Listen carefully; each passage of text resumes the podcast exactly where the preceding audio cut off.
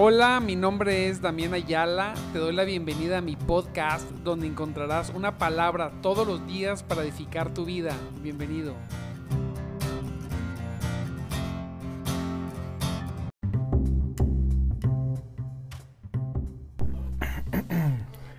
Muy buenos días, mis amados en Cristo. Dios me los bendiga grandemente en esta preciosa mañana ya 9 de agosto. Santo Dios, poderoso nuestro Cristo. Dios los bendiga por, por estar listos para buscar una palabra esta preciosa mañana que Dios nos quiera venir a dar. Gloria a Dios. Le damos gracias a Dios porque Dios ha sido grande, porque ha sido poderoso en nuestras vidas, porque porque ha derramado su preciosa presencia. Han sido días, mire, de descanso, de trabajo, pero de búsqueda de su presencia, de estar en su comunión. Qué cosa tan preciosa cuando uno está tranquilo, cuando no está pensando en nada, en nada más que en el Señor. Y le damos gracias a Dios por esta preciosa mañana. Seguimos fuera de casa, Así que donde andamos, transmitimos. Gloria sea el Señor. No nos detenemos porque nosotros no descansamos de Dios. Dígalo ahí, yo no descanso de Dios. Así es, porque Dios es nuestro descanso. Así que donde quiera que vayamos, donde quiera que estemos, vamos, hablamos del Señor, nos gozamos en su presencia buscamos su presencia, nos gozamos en su espíritu. A veces estamos en la casa, a veces andamos fuera, hasta con el perrito andamos aquí y nos gozamos grandemente porque Dios ha sido bueno en esta preciosa mañana. Los bendigo, gloria a Dios por aquellos que ya, ya se están conectando, que ya están listos para recibir esta palabra. Mire, vamos a ver Mateo 11 del 25 al 30 una palabra sencilla. A mí me asombra la expresión, la oración, porque es una oración de Jesús. Eh, en un mundo donde, donde todos quieren ser expertos de todo. Nos encontramos en un mundo de los expertos. Todos quieren ser expertos. Nos encontramos en un mundo donde aún en las cosas de Dios todos quieren ser los grandes teólogos, aquellos que saben demasiado, que leen mucho, que conocen demasiado. Y, lo puede ver uno en las redes, una competencia tremenda. De un ministerio, otro ministerio, y unos diciendo de unos y unos diciendo de otros. Pero realmente creo yo, amado hermano, que, que los que verdaderamente conocen y saben, se están enfocados en lo importante, en nuestro Señor Jesucristo. Enfocados en Cristo, nada más enfocados en lo importante. Decía un hombre de Dios, estamos tan ocupados en tantas cosas sin importancia, en tantas cosas. Andamos corriendo de un lado para otro, de tantas cosas sin importancia, aún en las cosas, en las cosas de la iglesia, en las cosas de Dios. En lugar de, de sentarnos con paciencia, tranquilos, sacar su palabra, ponernos a estudiar la palabra durante horas. No solo minutos, sino horas. Pasar tiempo en soledad para reflexionar lo que leemos, para reflexionar lo que estamos conociendo de la palabra de Dios. Entiendo que hay momentos donde podemos hacer esto más que otros momentos, pero la cuestión es darnos el tiempo con calma en lugar de andar corriendo en mil, mil actividades en la iglesia, podemos tener una sola actividad que es meternos con Dios para que cuando salgamos de la presencia de Dios podamos llevar esa presencia, podamos llevar esa palabra que edifique, que fortalezca, que levante, que sane, que libere poderosamente en el nombre de nuestro Señor Jesucristo. Así que no, no deje que las cosas urgentes tomen el lugar de las cosas importantes. primero es lo más importante. Primero es lo importante. Buscar y estar con el Señor para poder cumplir sus propósitos. Y en esta ocasión, en este verso, miren, en este verso, en esta oración de Jesús, Jesús hace una aclaración que me gusta mucho. Cada vez que, que uno se siente sofisticado porque se metió a, la teología y conocer aquí, conocer el otro, Dios me recuerda, me recuerda esta palabra. Ayer me la estaba mostrando el Señor.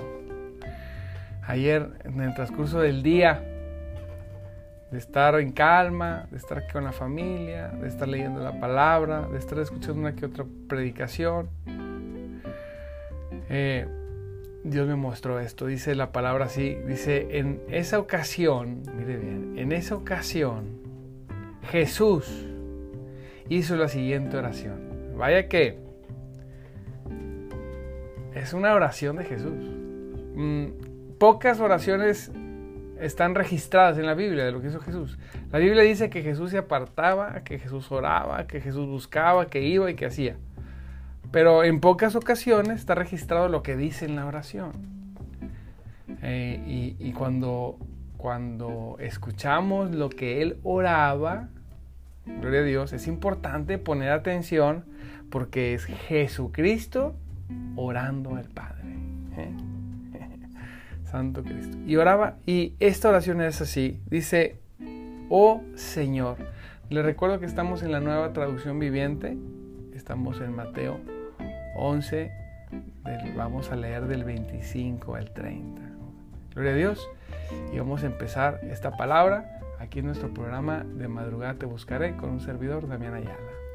Y dice así Mateo 11, 25. En esa ocasión Jesús hizo la siguiente oración. Escuchemos. ¿eh? Oh Padre, Señor del cielo y de la tierra, gracias por esconder estas cosas de los que se creen sabios e inteligentes, Santo Cristo, y por revelárselas a los que son como niños. Jesús viene de estar hablando verdades profundas, de estar, de estar hablando y, llevando a la gente, primeramente, Jesús viene a estar, viene estar haciendo milagros, viene de, de, estar teniendo choques y conflictos con los fariseos. Jesús viene hablándoles de que Él es el Hijo. Jesucristo poderoso viene hablándoles verdades sencillas pero profundas. Principalmente, mire, la revelación cuando el hombre o la mujer tiene la revelación de quién es Jesús. Mire, no la revelación, más, vamos más allá de la revelación. Cuando el hombre obtiene la iluminación en su corazón de quién es Jesús. Cuando la revelación logra iluminar mi interior, mi corazón, mi entendimiento cuando nos abrimos verdaderamente a conocer lo que Cristo quiere decirnos. Usted no puede tener revelaciones. Usted no puede tener la mayor revelación. Usted no puede tener la mayor iluminación por causa de la mayor revelación en su corazón. Perdóname que repita porque revelación e iluminación son dos cosas. Una cosa es la revelación que dice la palabra, ¿verdad? Que Jesucristo es el Señor. Y una cosa es que esa revelación ilumine mi corazón, se haga carne en mí y yo de repente comprenda qué quiere, qué quiere decir que Jesucristo es el Señor. Una cosa es saber que Él es el Señor y una cosa es, una cosa es saber lo que es el Señor y una cosa es entender lo que, Él es el Señor. Muchos tienen revelación porque conocen la palabra, conocen lo que dice la palabra. Y la palabra es la revelación. Está revelado, salió del oculto, salió a la luz la verdad y Dios la dejó escrita en la Biblia.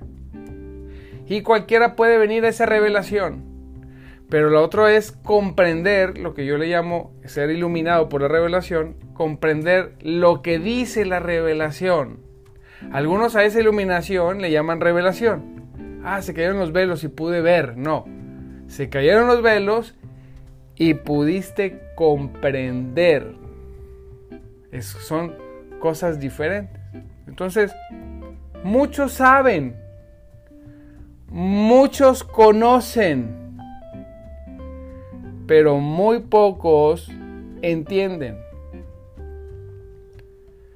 Normalmente las personas les gusta presumir de lo que saben, pero no les gusta vivir según lo que dicen que saben, porque eso sería entender. Mire, cuando yo estaba en el mundo, yo todavía no conocía a Cristo, yo fumaba, fumaba mis cigarrotes.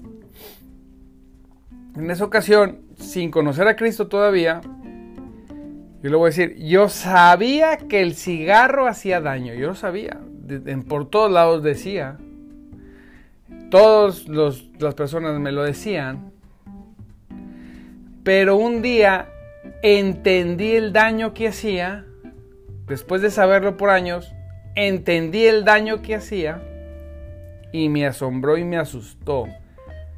No sé qué pasó, pero entendí y lo dejé, porque entendí. Las personas sabemos muchas cosas, repito, pero no las entendemos. Entonces, cuando las entiendes, si las llegas a entender y no las llegas a hacer, te conviertes en un necio. Por sí. Oye, si sabes que eso te está matando ya por alguna situación lo entendiste y lo sigues haciendo, pues ya entras en calificación en la casilla de necio, Lo único que queda es que venga ese juicio sobre ti y lo experimentes. Es lo único que queda. Entonces, pero como nosotros no somos necios, ahora, la palabra está hablando Jesús. Está rodeado de gente que dice que sabe, de fariseos, de escribas, de doctores de la ley que sabían muchas cosas, pero no entendían nada. Yo digo, Señor, yo prefiero entender un versículo que saberme toda la Biblia. Es más eficiente saber, conocer, entender en mi corazón, ser iluminado por una verdad que conocer muchas verdades que no hagan nada en mi vida. Y usted lo va a relacionar con esto. Mire, en nuestra forma de vivir como cristianos, usted se va a dar cuenta quién sabe y quién entiende. Cuando nosotros, cuando el hombre o la mujer es obediente a Dios, es porque entendió, es porque tiene una fe, porque tiene fe sobre lo que dice la Biblia, pero no solamente fe, sino que, que entiende lo que dice la Biblia y por eso es obediente. A muchas personas usted conoce, debe conocer, que conocen mucho de Biblia, pero su fama no es de alguien que conoce la Biblia, sino es todo lo contrario. Sus acciones, sus actitudes son como de necio porque diciendo saber no hace. Gloria a Dios, digo, Santo Dios. Una cosa es saber que Cristo viene y una cosa es entender lo que significa que Cristo venga. Mire, y dice, dice, dice Jesús que saber las cosas, entender las cosas, se la dejó solamente a los que son como niños. Dice, dice, Padre, Señor del cielo y de la tierra, gracias por esconder estas cosas, por esconder estas cosas, de los que se creen sabios, de los que qué, se creen. No es que sean, se creen Ay, qué terrible es creerse lo que no eres. Se creen sabios e inteligentes. Dice, y por revelárselas a los que son como niños. Sí, Padre, te agradó hacerlo de esa manera. Una cosa es ser sabio y una cosa es ser inteligente. Cuando una cosa es tener muchos datos, conocer mucha información, y la otra es ¿qué es lo que hago con toda esa información? Sabiduría e inteligencia. Una cosa es ser muy inteligente, conocer muchas cosas, y una cosa es ser sabio para saber cómo uso todos esos datos. Y aquí dice el Señor que Dios escondió estas cosas de los que se creen. ¿Por qué de los que se creen? Qué pena, yo decía, qué pena ajena, qué pena ajena, imagínense, para los fariseos y para nuestro tiempo, aquellas personas que se creen lo que no son, delante de Dios que sabe todas las cosas. Qué vergüenza ajena presentarse delante de Dios o vivir en el cuerpo de Cristo creyendo que sabes todo cuando no se refleja nada. Jesús le dijo a los fariseos, ustedes por fuera, mira, parecen hermosos, pero por dentro están llenos de huesos de muertos. Santo, sepulcros, sepulcros blanqueados, le dijo. ¿Te imaginas? un golpe terrible. Jesús le está diciendo, ustedes conocen mucho, pero entienden muy poco. Ustedes, Dios escondió las cosas más sencillas de ustedes, los que dicen saber mucho, y las reservó por aquellos que vienen delante de Dios, mire, como niños, como dice otra parte de la escritura que dice, dejen que los niños vengan a mí, dice el Señor, no les detengan, pues el reino de los cielos pertenece a los que son como estos niños, no que pertenece a los niños, en un sentido de niño, ¿verdad? Eh, real, sino a los que son como los niños. ¿Cómo son los niños? Sencillos, humildes. En ese entonces un niño era igual que un esclavo. Jerárquicamente, un niño no tenía autoridad sobre nada. Cualquiera podía tener autoridad sobre un niño en ese entonces. Cualquiera. Entonces cuando Jesús dice que el reino de Dios es para los que son como niños, son como para aquellos que están como en la última escala de la social que son sencillos, que son humildes, que toda su vida está en manos de alguien más y no en ellos. Un adulto, el pater familia, ¿verdad? En ese entonces, el padre, las personas, los, los, tutores o curadores, como les llamaban en ese entonces, que estaban, que tenían a los niños bajo su gobierno, bajo su autoridad, podían ellos hacer lo que fuera con los niños.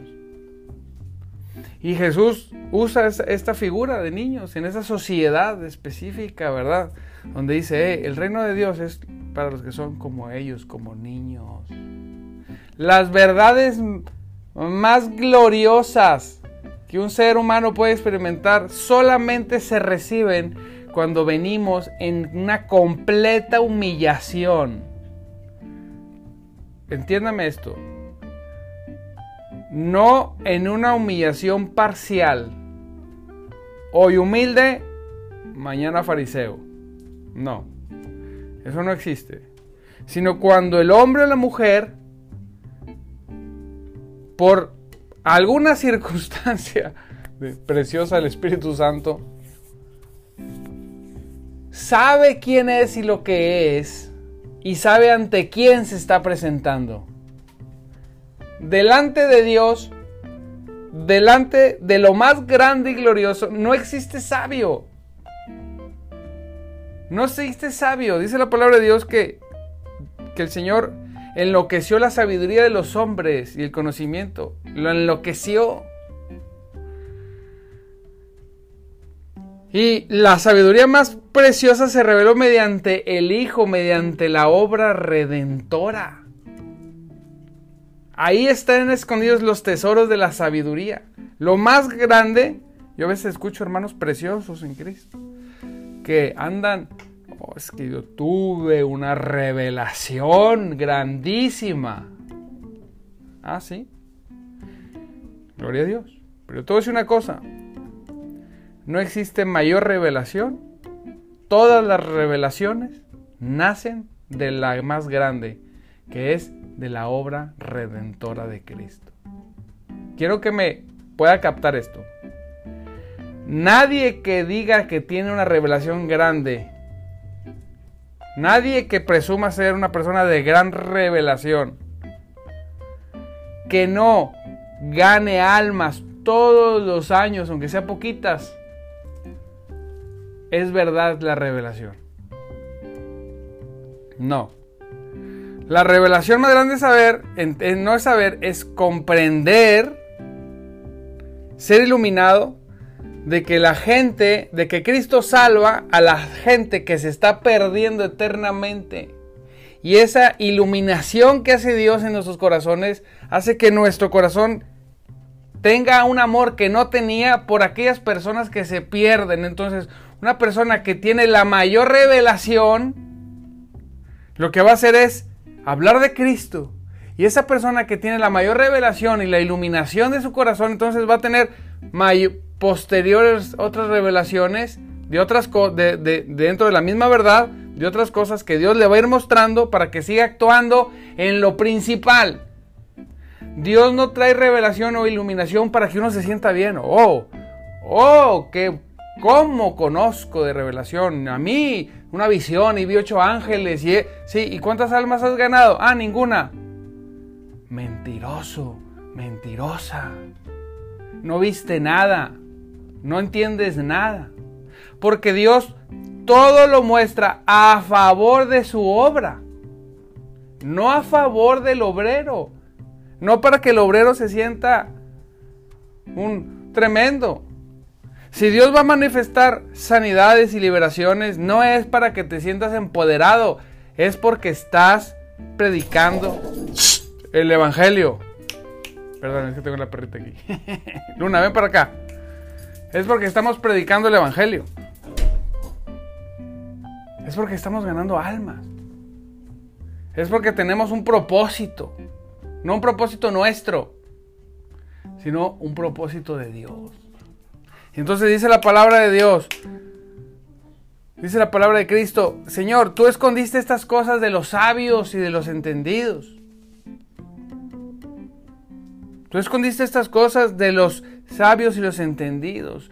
Tú de tu voluntad dijiste, esto lo voy a esconder de los que se creen.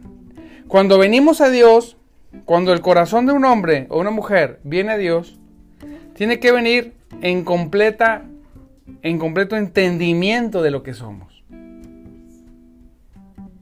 Mire, andan unas imágenes ahí dando vueltas en el cielo eh, eh, de, un aparatejo que mandaron del universo. Unas fotos preciosas del cosmos. Increíble, no sé si las ha visto, googlealas.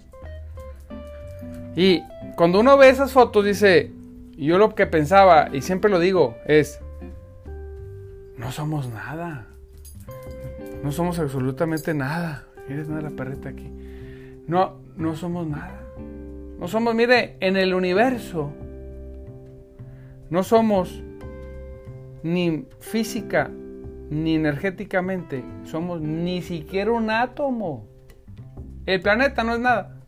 Nosotros. Eso es ante el universo. Ahora imagínese ante Dios, el que hizo el universo. si nosotros en un universo inmenso no significamos absolutamente nada, nuestra vida en particular, ¿cuánto puede durar? 80 años. Los más robustos, dice la palabra. En un universo de cientos, dice, dice la ciencia, de 13 mil millones de años. ¿Qué es 80 años en ciento qué? No, son 113 mil, no sé, un montón de años. Miles de años. No recuerdo exactamente el dato. No significa nada el tiempo que usted va a vivir. Veo ministerios desde hace más de 2000 años preciosos y gloriosos. Luna, ven para acá, ven, ven para acá, ven para acá, ven para acá. Y gloriosos, preciosos. Pero se murieron en 80, en 70, en 60 años. Así sencillamente. Sabían mucho, conocieron mucho, Dios los usó mucho, pero se murieron. Y un día van a resucitar, pero se murieron en el tiempo, en este tiempo. No somos, no significamos absolutamente nada. Cuando el hombre entiende que ante Dios somos menos que ante un cosmos gigante, sino ante Dios, el creador que hizo, el Dios que hizo toda esa cosmos increíble, gigantesco. Cuando uno se presenta y dice, ¿cómo es posible que yo, que soy nada, pueda decir que sé algo? No sé nada. No sabemos nada. Son más cosas las que ignoramos, que no sabemos, por mucho que las cosas que podemos afirmar que sabemos. ¿Sí me explico? Entonces, ¿por qué Dios esconde las mayores cosas de los que? De los que se creen sabios y entendidos. Porque ellos se creen sabios y entendidos cuando no saben nada. Se la reveló a niños, a personas que cuando venimos delante de Dios, sabemos que no somos nada. Si somos algo, somos solamente lo que Dios dice que somos. Somos sus hijos, ¿por qué? Gloria a Dios.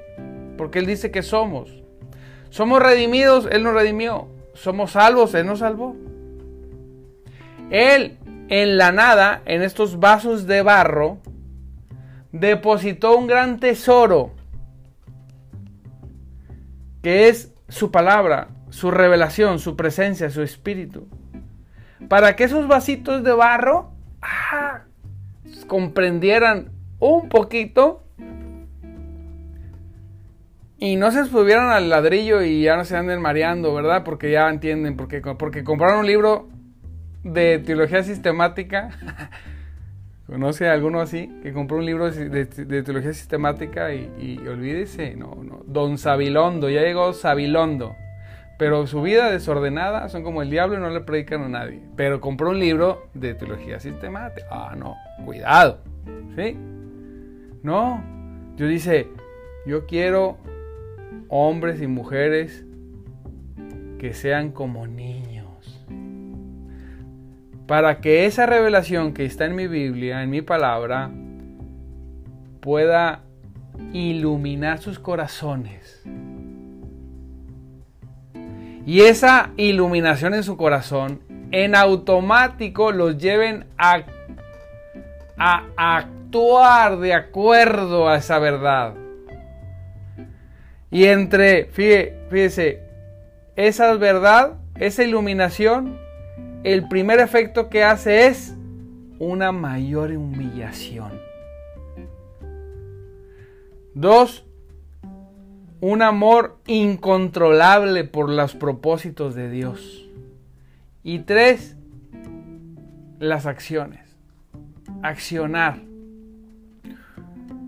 Me, han escrito, pastor, yo quiero hacer la obra de Dios, pero no tengo, no tengo los recursos. ¿Usted tiene Biblia? Sí, ya tiene todos los recursos. No necesita nada más que creerle a Dios, creerle a Cristo, meterse a la palabra, abrir su corazón, venir delante de Dios como un niño. Dice la palabra, sí, Padre, te agradó hacerlo de esta manera. Sí, Padre. Santo Dios, no importa, ¿sabe leer? ¿Tiene una Biblia? Tiene lo suficiente para buscar a Dios, conocer su voluntad y llenarse de su plenitud. Gloria a Dios.